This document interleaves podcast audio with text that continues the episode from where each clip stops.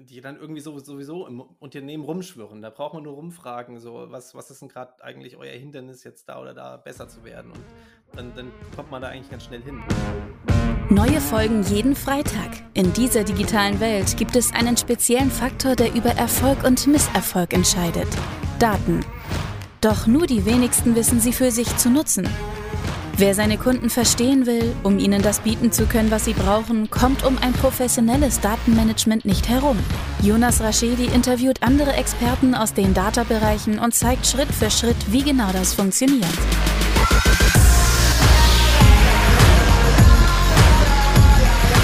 Diese Folge wird unterstützt von Raschedi Consulting. Maßgeschneiderte Webentwicklung für den deutschen Mittelstand. Plattformen, Portale und mehr.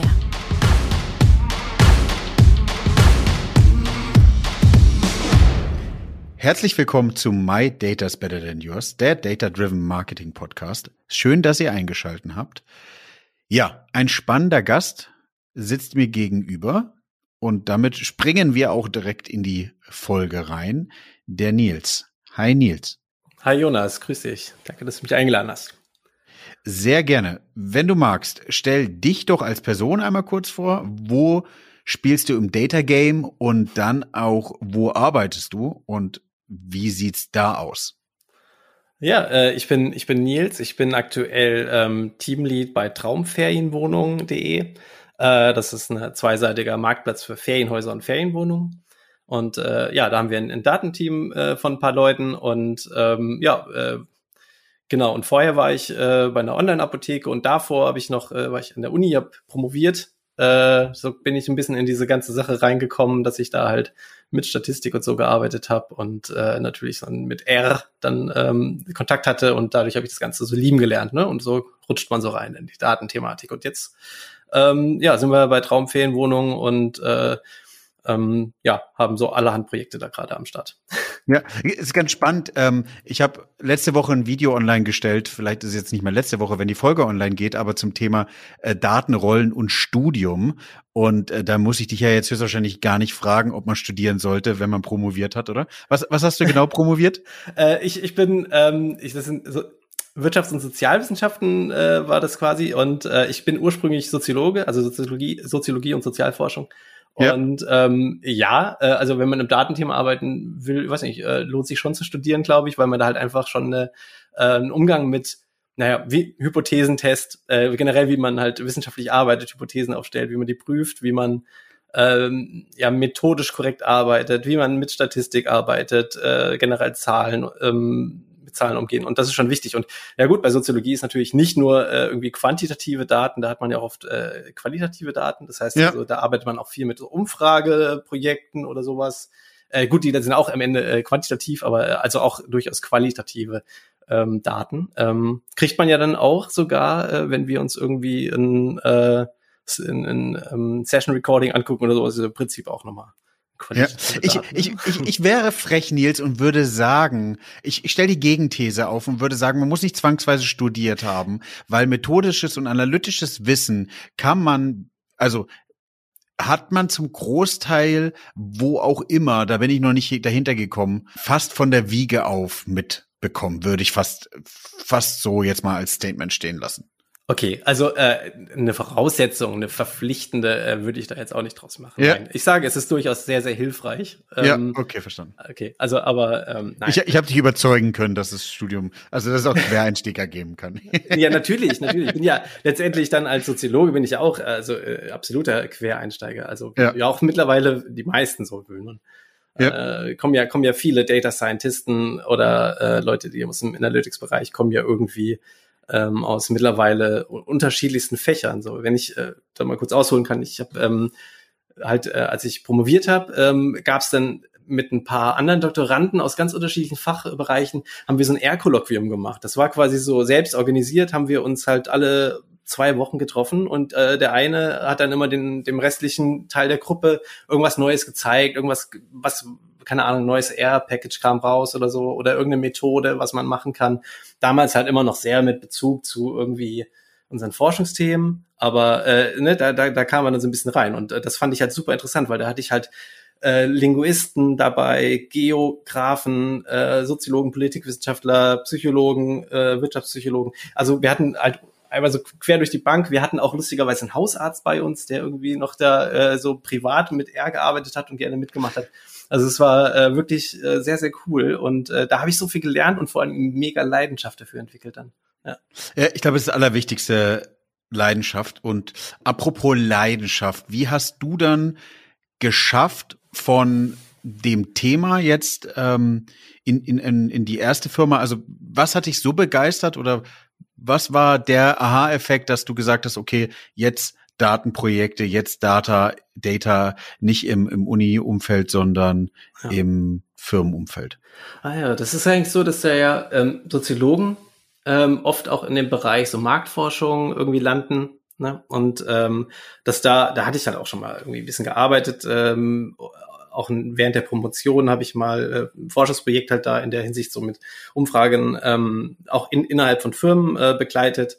Und äh, ja, also da fand ich das schon sehr wichtig, äh, äh, interessant meine ich. Ähm, und die Sache ist halt, dass ich viel auf Twitter auch unterwegs war äh, und damals halt irgendwie dieses Aufkommen von von Datasets, es wurde irgendwie sehr sehr populär äh, irgendwann ähm, und da habe ich dann irgendwie gedacht, ja, das ist absoluter Traumjob irgendwie, ne? wenn, wenn du mal sowas machen könntest, wäre super geil.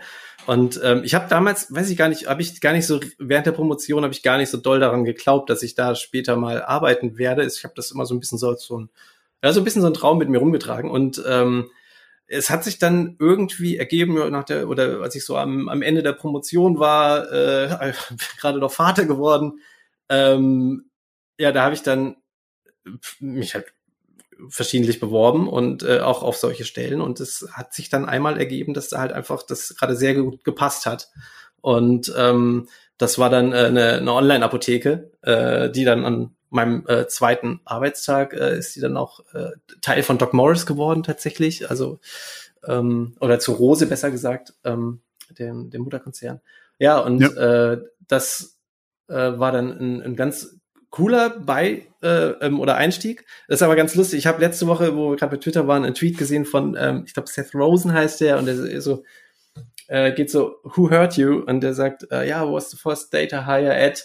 Let me stop you right there and give you a hug.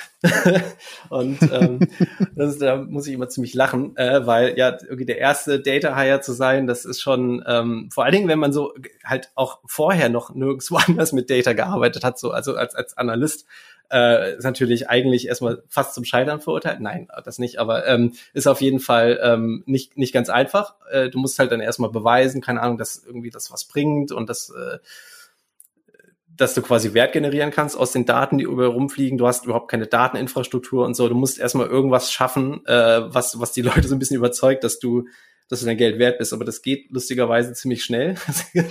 weißt du, weißt, weißt du was, Nils? Da sollten wir einmal kurz Luft holen und, und ja. den, ich glaube, es gibt ultra viele Leute, die, die hier mithören, ähm, die auch in Großkonzernen, in großen Organisationen, in, in, in, in großen Mittelständlern jetzt es hören und sich genau das stellen und sich da wiederfinden, weil echt viele haben noch nicht mit dem Data Game angefangen.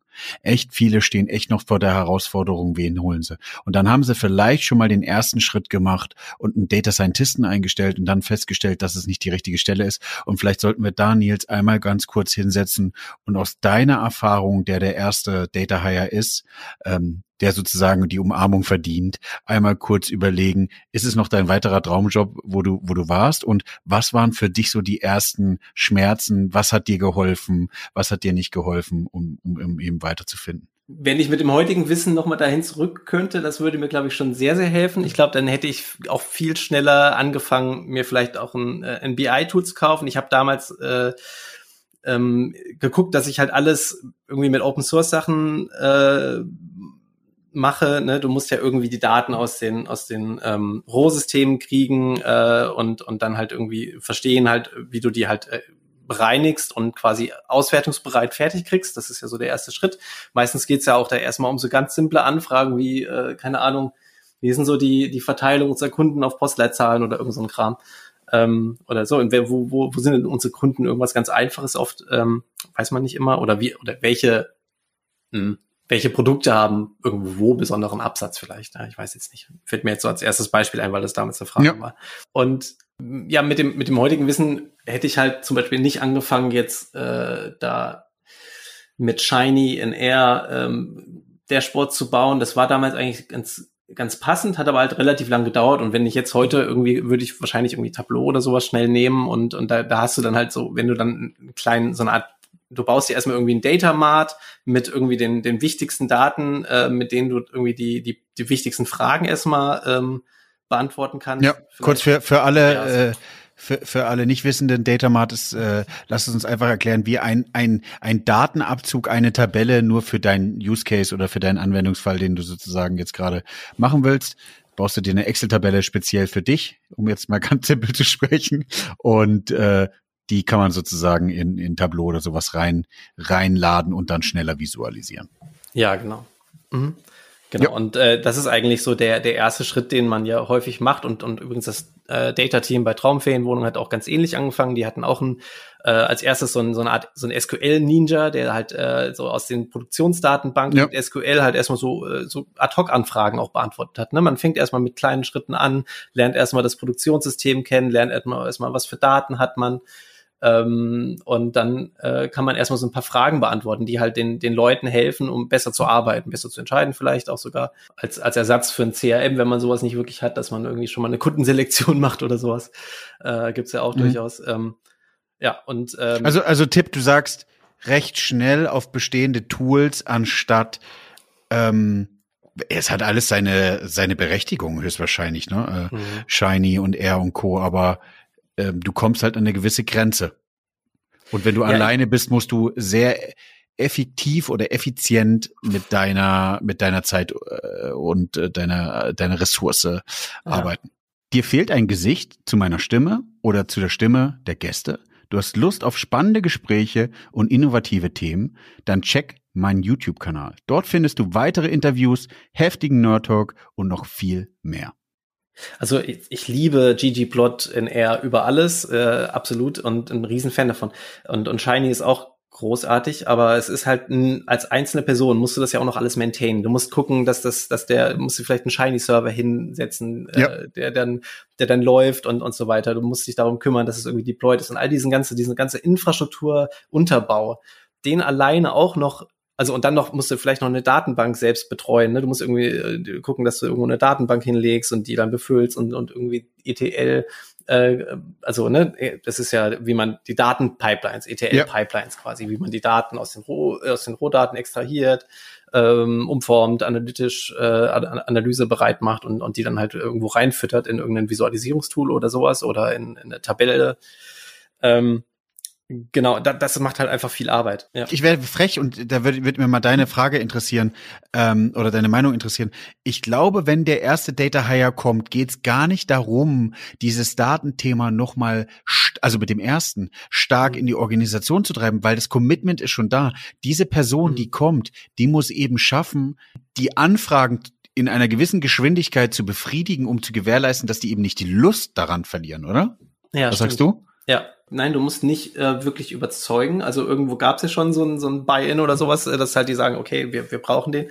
Ähm, genau. Und äh, es ist halt, wenn du jetzt sagst, ich baue äh, ein Data Warehouse auf und äh, lass mich mal zwei Jahre in Ruhe, ähm, ja. dann, dann wird das die nicht so wirklich überzeugen. Also es geht schon darum, dass man irgendwie äh, am Anfang guckt, ähm, so, wo, wo wollen wir uns verbessern? Ähm, was können wir da äh, quasi mit, mit Daten machen, um, um euch da zu helfen? Und, ähm, und, und das dann erstmal bereitstellen irgendwie. Und das, äh, dann vielleicht gibt's ja, es gibt wirklich eine Menge Low-Hanging Fruits äh, so im, im Datenbereich, glaube ich, die dann irgendwie so, sowieso im Unternehmen rumschwirren. Da braucht man nur rumfragen, so was, was ist denn gerade eigentlich euer Hindernis, jetzt da oder da besser zu werden? Und dann, dann kommt man da eigentlich ganz schnell hin. Ne? Man muss natürlich dann auch, das ist ja auch so ein Ding, der, der erste Datenhaier, der muss dann ja auch erstmal bei so ein bisschen das Business verstehen und erstmal äh, kapieren, was, was, was hier ähm, eigentlich, wie das eigentlich alles funktioniert. Ne? Und ähm, ja, dann, ähm, wenn du dann die ersten ähm, sagen wir, Datenprodukte vielleicht baust, vielleicht sogar äh, jetzt nicht nur einmalige Ad-Hoc-Reports, sondern da kannst du sogar schon ein bisschen was automatisieren. ähm, in dem, oder hast einen Data Mart dir halt gebaut für irgendeinen Business-Kontext, für irgendein Objekt, ähm, wo die wichtigsten Daten drin sind. Äh, und dann kann man halt, das wollte ich eben erzählen, dass ich halt ggplot liebe, aber ähm, so Sachen wie eine Exploration von Daten, die geht halt dann mit einem Tool wie Tableau oder sowas halt doch viel schneller. Also äh, ja. da muss man dann halt ähm, so, so ein bisschen gucken. Das, das unterstützt dann halt. Und das ist dann günstiger eigentlich, äh, dann erstmal so ein Tool zu kaufen, als gleich ins Boden einzustellen würde ich ja sagen. G genau, und dann hast du wieder die Situation, dass du die Anfragen in einer gewissen Geschwindigkeit oder in einer, in einer akzeptablen Geschwindigkeit für dein Top-Management wieder präsentieren kannst. Und dann kannst du eben, so äh, etablierst du die ersten, die ersten Grundsteine für den Leuchtturm. Und dann versteht auch jeder, warum er mitarbeiten soll bei dem Leuchtturm, damit er dann in voller Gänze steht. Weil du für den, um den gesamten Leuchtturm zu bauen, sind wir ehrlich, beim ersten Leuchtturm, also beim ersten Projekt, was du mit Daten machst, da braucht man eben schon ein bisschen länger. Und, und da darf halt keiner die Geduld verlieren. So, wenn wir, wenn wir, Nils, äh, kriegen wir so ein, so ein, so ein Toolstack hin, was so ideal ist für, für, ähm, für die ersten Data-Leute oder wenn nicht, können wir auch einmal kurz drüber sprechen, welchen Tools nutzt ihr jetzt, wo du aktuell arbeitest, bei Traum, ähm, hast du es, glaube ich, genannt, ja. und äh, als okay. Abkürzung ja, genau. und ähm, ja, wo geht die Reise hin? Ja, äh, genau, also Traum können wir es gerne nennen. Ähm, so wird es vielleicht auch in Zukunft genannt. Ähm, genau, also äh, ich ich kann mal sagen, ähm, in meinem ersten Job, da habe ich das äh, tatsächlich on-premise gemacht, äh, mit, mit, mit, mit halt auf dem, auf dem Server in einer virtuellen Maschine, die rumstand und so und habe das, das war also eigentlich nicht, es war wirklich sehr, äh, sehr, sehr basic und ähm, nicht, nicht State of the Art. Ähm, aber es war halt irgendwie der, der Anfang und das hat halt in dem Moment äh, gereicht, um irgendwie den Wert zu generieren, ähm, was ich machen wollte und ähm, da war das okay. Also und, und jetzt so eine Empfehlung dafür ist natürlich schwierig zu geben, ob man jetzt irgendwelche Server vielleicht zur Verfügung hat im Unternehmen, wo man irgendwas drauf bauen kann direkt. Ähm, oder ob man halt direkt äh, irgendwie Cloud. Das ist natürlich so eine Grundsatzentscheidung, wo man hingeht. Ähm, aber ich kann erzählen, dass wir halt bei Traumferienwohnungen äh, mittlerweile, also das ist schon, ähm, schon deutlich näher am State of the Art. Äh, wir sind komplett in der Google Cloud. Ähm, wir haben ähm, Airflow als Orchestrierungstool. Ähm, cool.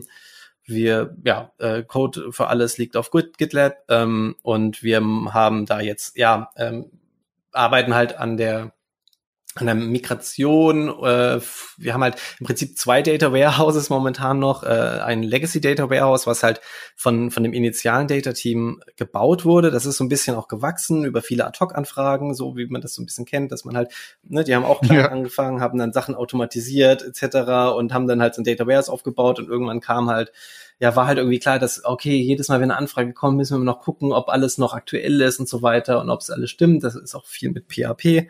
Ähm, genau, und, und jetzt äh, quasi haben wir das neue Data Warehouse, das ist halt eine, in, der, in der PostgreSDB mit dem ähm, Data Vault-Schema und ähm, da haben wir dann im Prinzip so ein, äh, die Daten, auf deren Basis wir dann die Data Marts bauen und die packen wir wiederum mit Google BigQuery. Und von BigQuery wird das dann von Tableau abgefragt. Also das ist dann so die performante Art und Weise. Ähm, Looker hatten wir auch, äh, also das war halt, als ich, ich habe bei Traum angefangen als, als Analyst, haben die mich eingestellt, äh, ja. Anfang 2020 und ähm, da war halt auch äh, so ein BI-Tool einführen, war halt so mein, mein erster äh, großer Auftrag. Ähm, genau, Looker habe ich mir auch angeschaut, war durchaus interessant, vor allen Dingen auch wegen Versionskontrolle. Ne? Du kannst, äh, soweit ich weiß, ähm, da den, den Code und so auch auf Git packen. Ähm, fand ich auch irgendwie also und auch mit diesen. Weil das wäre äh, ja, das wäre ja die Google, das wäre ja äh, einmal alles bei so, Google gekauft, äh, anstatt jetzt Tableau als als als. Ähm ich frage mich gerade, ob die damals schon von Google gekauft waren. Äh, nee, äh, ich glaub, du hast recht. Vor, ich. Ja, ja. Jetzt, jetzt müssen wir beide in unserem in unserer Vergangenheit kramen, aber ich glaube nicht. Du hast recht. Ja, ja. ja. Ähm, Touché, es war kurz touché. danach. Ja. Es, es war kurz danach, ja. äh, glaube ich. Es war schon schon wahrscheinlich im Q2 2020 oder so spätestens.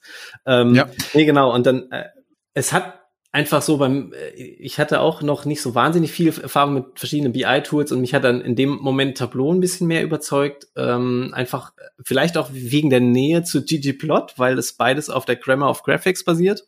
Aber ich bin mir da nicht so ganz sicher. Ähm, ja, jedenfalls äh, haben wir uns halt dafür entschieden und ähm, dann kam auch noch hinzu, äh, ein bisschen später, nachdem die Entscheidung eigentlich schon getroffen wurde, dass halt auch der, ähm, der Mutter, unser neuer Mutterkonzern, Oyo, ähm, beziehungsweise Oyo Vacation Homes, ähm, äh, auch Tableau benutzt und dann gab es da halt auch äh, diverse Synergien, die man nutzen konnte.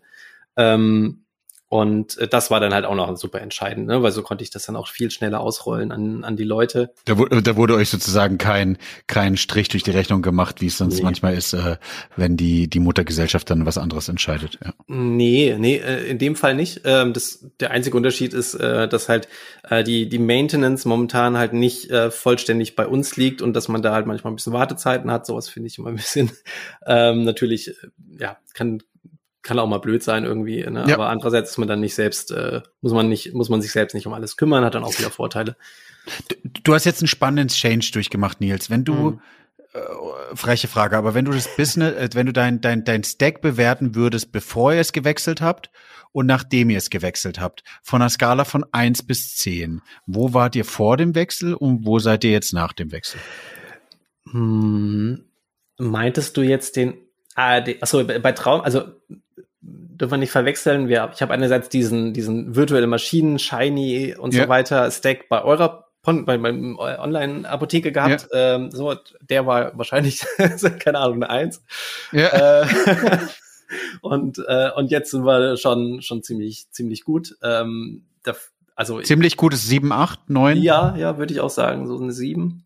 Ja, ist spannend. auf jeden Fall dabei, denke ich schon. Also ich bin, ich bin ziemlich, äh, bin da schon ein bisschen stolz drauf auf den, auf den Stack. Äh, das, das sieht echt gut aus. Und das ist auch der Grund übrigens, warum mein Team, mit dem ich momentan arbeite, ähm, wir sind äh, sechs Leute, mich halt als Teamlead. Dann haben wir drei Data Engineers, eine Analystin, die hauptsächlich auch für Tableau und Dashboarding ja. äh, da ist, und einen äh, Webanalysten, der äh, komplett so für, für Tracking und alle möglichen Web Analytics äh, Fragen äh, zuständig ist. Genau. Und äh, also das hängt einerseits damit zusammen, dass wir halt gerade diese zweite, dieses zweite Data Warehouse aufbauen und da auch schon sehr weit sind. Ähm, äh, und ja, also dass wir halt einfach uns da wirklich, da haben wir viel Arbeit reingesteckt jetzt. Ändert das neue Data Warehouse nochmal eure ja. 7 zu einer 8? Ja, wenn das also das ist mal die Frage, wenn es fertig ist. Ne? Also ein Data Warehouse wird, glaube ich, nie Aber fertig sein. Ja, ja, ich sage immer, Data Warehouse ist halt fertig, wenn wir haben jetzt so, so vier Core-Dashboards ähm, für die für die zentralen Business-Logiken und wenn die alle fertig sind also und und und komplett äh, über das Data Warehouse, über das neue bespielt werden, dann ist Data Warehouse fertig und da sind wir jetzt eigentlich so gut wie angelangt. Wenn wir vom Projekt ins Produkt gehen, oder? Dann dann kann man sagen, man hat es abgeschlossen. Ja, ja, aber da sind wir eigentlich äh, schon ganz gut und ähm, ja, jetzt momentan bin ich ja auch dabei, äh, mich mich umzugucken ähm, nach. Äh, wir heiern gerade einen Data Scientist und ähm, so, also wir sind jetzt schon so weit, dass wir sagen, wir haben auch genug äh, clean Daten, äh, äh, clean Data, dass wir, dass wir also jemanden da gut versorgen können und auch von der Infrastruktur irgendwie äh, Deployment von einem Modell und so weiter gut äh, betreuen könnten. Ja. Data Scientisten zu finden ist ja fast wie so eine, eine Nadel im Heuhaufen. Äh, aktueller Fachkräftemangel. Äh, wie ist deine Tendenz? Wie geht ihr da vor? Wie arbeitet ihr mit Headhuntern zusammen? Recruitment? Suchst du die selber? Wie muss ich mir sowas vorstellen? Ja, ähm, also wir haben Headhunter, den habe ich jetzt gerade, äh, kann ich mal ausplaudern, den habe ich gerade noch nicht eingeschaltet. Ich wollte erst mal gucken, was reinkommt. Ähm, das ist äh, nämlich der Grund, dass wir halt momentan äh, global heiern. Also ich habe mein Team letztes Jahr ähm, auf, auf englischsprachig umgestellt. Ähm, das heißt also, mein kompletter Arbeitsalltag ist eigentlich Englisch äh, und ähm, habe jetzt halt in meinem Team schon zwei rein englischsprachige Leute. Und äh, mittlerweile ist es auch egal, ob wo die sitzen, ob die in Deutschland sitzen oder woanders. Ich habe äh, meine Analystin, die ist äh, zum Beispiel, die, die wird jetzt am Wochenende nach Indien fliegen, ähm, auch zu Gründen. Ähm, ja, und ähm, die, die wird jetzt auch da einfach eine Zeit lang arbeiten, Workation machen. Ähm, und wir sind da also, was, was den Arbeitsort angeht, äh, ist Traumferienwohnung ähm, sehr, sehr relaxed ja. und äh, bietet da eigentlich äh, alle möglichen Annehmlichkeiten an. Ja, ich glaube, also, das macht euch auch attraktiv. Ja, Viele, die die wir mit betreuen, auch jetzt bei mir ähm, im, im Data Talents Bereich mit den mit den Firmen und auch für für, für auf der anderen Seite der Fachkräfte wir vermitteln ja mit Data Talents auch nochmal sehr sehr exklusiven Rahmen äh, Fachkräfte, ähm, weil ich festgestellt habe, dass mein Netzwerk das anfragt von der Brand-Seite, so wie jetzt bei dir und aber auch so von der Talent-Seite.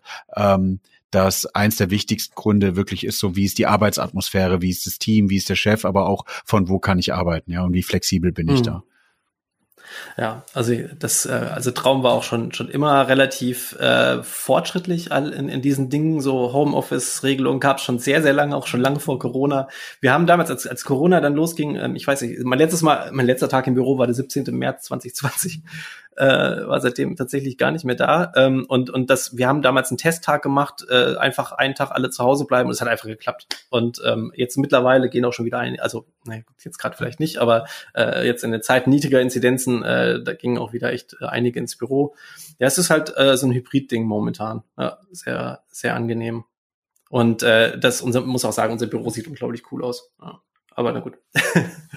aber vom, vom, vom, vom vom Gefühl her seid ihr noch sehr im Start-up-Modus, ne?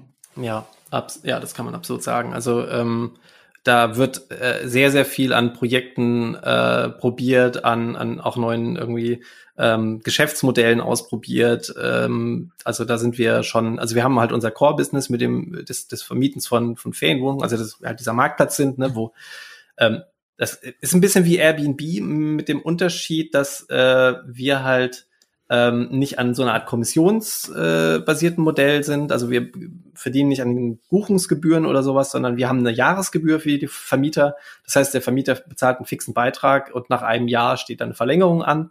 So äh, ist dann eine Ausschlag geben, wahrscheinlich äh, wie die Performance für ihn im letzten Jahr war, so ob die, ob er verlängert oder nicht. Und ähm, Genau, also das ist halt so der Unterschied zu Airbnb und da haben wir halt so ein bisschen so ein, so ein es ist ein bisschen Nischen, äh, Nische dadurch, äh, weil das halt ja bei bestimmten Ferienhausvermietern äh, besser ankommt. Und ähm, außerdem haben sie so bei einer Buchung, ähm, man, man bucht nicht direkt, sondern man schickt eine Anfrage und am Ende kann der Vermieter selbst noch entscheiden, ob er da halt jetzt, ob er denen jetzt halt zustimmt oder nicht. Das heißt, du hast auch als Vermieter dann selbst noch so ein bisschen diese Möglichkeit zu bestimmen, ob da jemand zu dir kommt äh, oder nicht. Und äh, diese, diese Kontrolle oder sag ich mal, oder ja, dieser, die, das ist eine Art USP bei, bei Traumferienwohnungen auch, ja.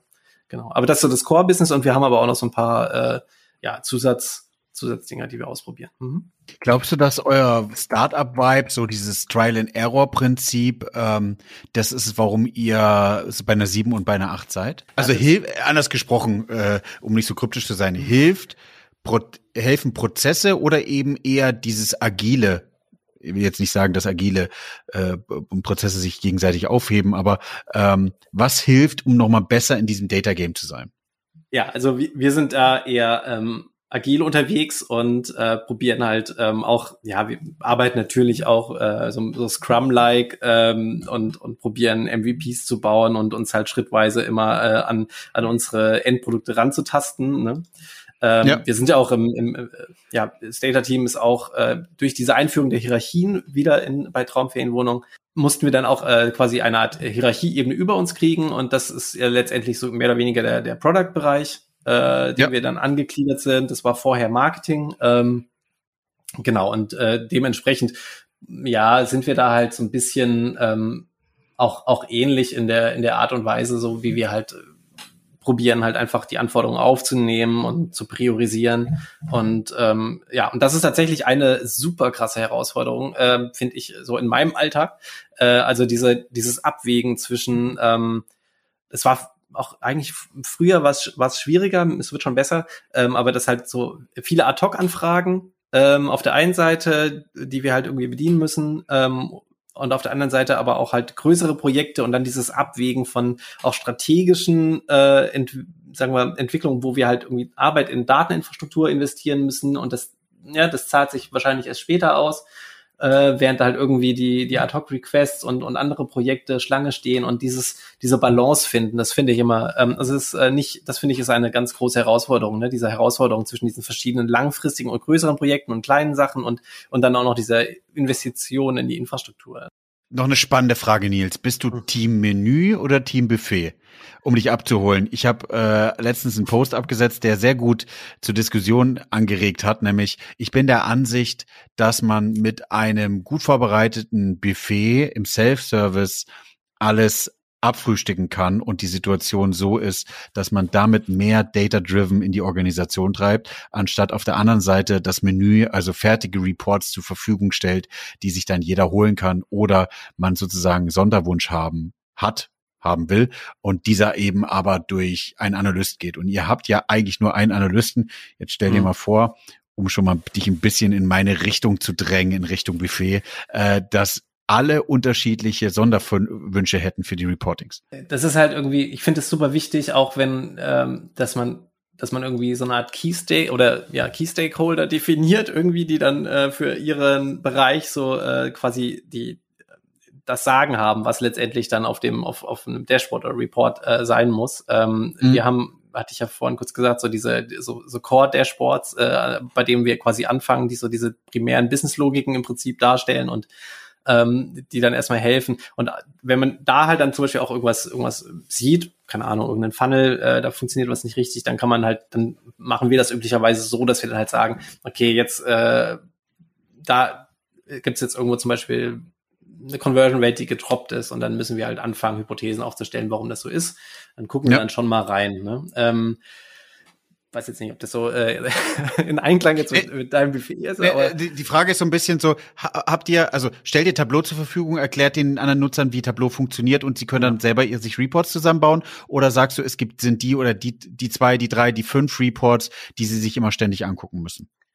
Ja, momentan ist es tatsächlich so, dass wir ähm, ein paar fixe Reports haben und ähm, momentan äh, ist es noch nicht so, dass die, dass wir die Leute schulen können ähm, in, in Tableau, wie sie das selbst bauen.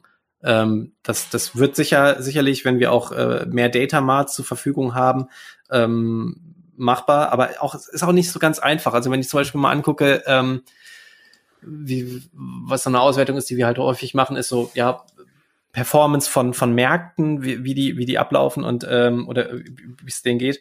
Ähm, und da hast du dann im Prinzip haben wir dann ein Datamart, wo für jedes Listing drinsteht, war das online an dem Tag oder nicht und hat es so und so viele Anfragen gekriegt und dies und das.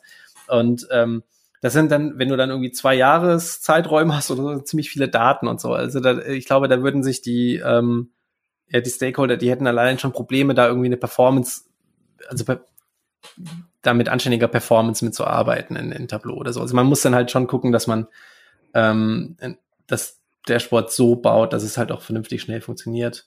Ja, ja, ja. Am Ende meines, äh, meines Podcasts, auch aufgrund der Zeit, du Nils, wir, wir könnten, glaube ich, Stunden sprechen, wie mit vielen meiner, meiner mhm. Gäste. Ähm, die zwei Fragen, die ich jedem meiner Gäste stelle. Die Frage Nummer eins, wie würdest du dein Data Game in einem Filmtitel beschreiben? Und das zweite ist, ähm, was machst du, was macht Nils privat mit Daten? Und danach darfst du ganz selbstständig nochmal die letzten zwei Sätze nehmen und äh, für dich die Folge bedanken. Ich kann an der Stelle nur sagen, vielen, vielen Dank, mhm. dass ähm, du da warst. Wenn ihr das erste Mal zuhört, nutzt die Chance und geht auf Apple Podcast oder auf Spotify, abonniert den Podcast oder bewertet auch den Podcast, da würden wir uns sehr freuen. Und wenn ihr Bock habt, euch weiter mit Nils auszutauschen und ihr auch der erste, erste Data Hire sein wollt oder gerade werdet, dann nutzt die Chance und schreibt mit Nils per LinkedIn oder auch mit mir. Nils, the stage is yours. Okay, ähm, ja, Filmtitel für meine Arbeit äh, mit dem äh, Data Game äh, habe ich mir gedacht, täglich grüßt das Murmeltier, äh, weil da einfach äh, so viele Fragen und Themen äh, immer wieder kommen, auch wenn sie schon vor, vor längerer Zeit schon mal beantwortet wurden. Ähm, also oder auch Definitionen, die man immer wieder erklären muss. Also das ein bisschen ähm, ist das schon das, das immer wieder gerne Murmeltier. Ähm, genau, also was der Unterschied zwischen Session und Visit oder sowas. Keine Ahnung. Ähm, ja, äh, und was mache ich privat mit Daten? Ja, äh, außer irgendwie ähm, dauernd auf Corona-Statistiken zu gucken, äh, ist jetzt meine private Zeit fürs Coden ein bisschen eingeschränkt, da ich äh, zwei Kinder habe. Ähm, so, mein letzter Blog-Eintrag ist von 2017 bei meinem persönlichen Blog und das war irgendwie so ein halbes Jahr, nachdem mein Sohn geboren wurde. Aber ich habe ansonsten habe ich eine große Leidenschaft ja für R, äh, habe ich ja vorhin schon erwähnt und ähm, da gibt's jetzt zum Beispiel äh, auf Twitter den Hashtag Tidy Tuesday oder die äh, 30-Day Map Challenge, äh, die glaube ich immer im November ist oder so. Und äh, die finde ich immer so fantastisch. Und ich habe da irgendwie zig auch unveröffentlichte Sachen irgendwie auf meinem privaten Laptop, äh, die dann, wo ich immer angefangen habe. Also das, ähm, ja, da, da mache ich, das habe ich bisher noch nicht so viel rausgehauen, aber ich mache da äh, gerne bei mir privat mit und, und spiele dann halt oder probiere Sachen nachzuvollziehen, die da gemacht wurden, ein bisschen was lernen. Ähm, natürlich habe ich auch noch äh, irgendwie den Fitness-Tracker und so und äh, manchmal ziehe ich mir auch mal die Daten ähm, oder bei von, von, von der Spotify API Ähm, ja, solche Sachen. Aber das ist halt leider so ein bisschen äh, der Zeit geschuldet, dass ich da nicht so richtig viel zu komme. Genau. Und manchmal kommen auch irgendwelche Freunde, die dann irgendwie beruflich oder so eine Auswertung machen müssen und dann äh, nicht wissen, wo sie anfangen sollen. Und dann fragen die mich auch mal. Danke, Jonas, dass du mich in der Folge hattest. Bis bald. Ciao. Dankeschön.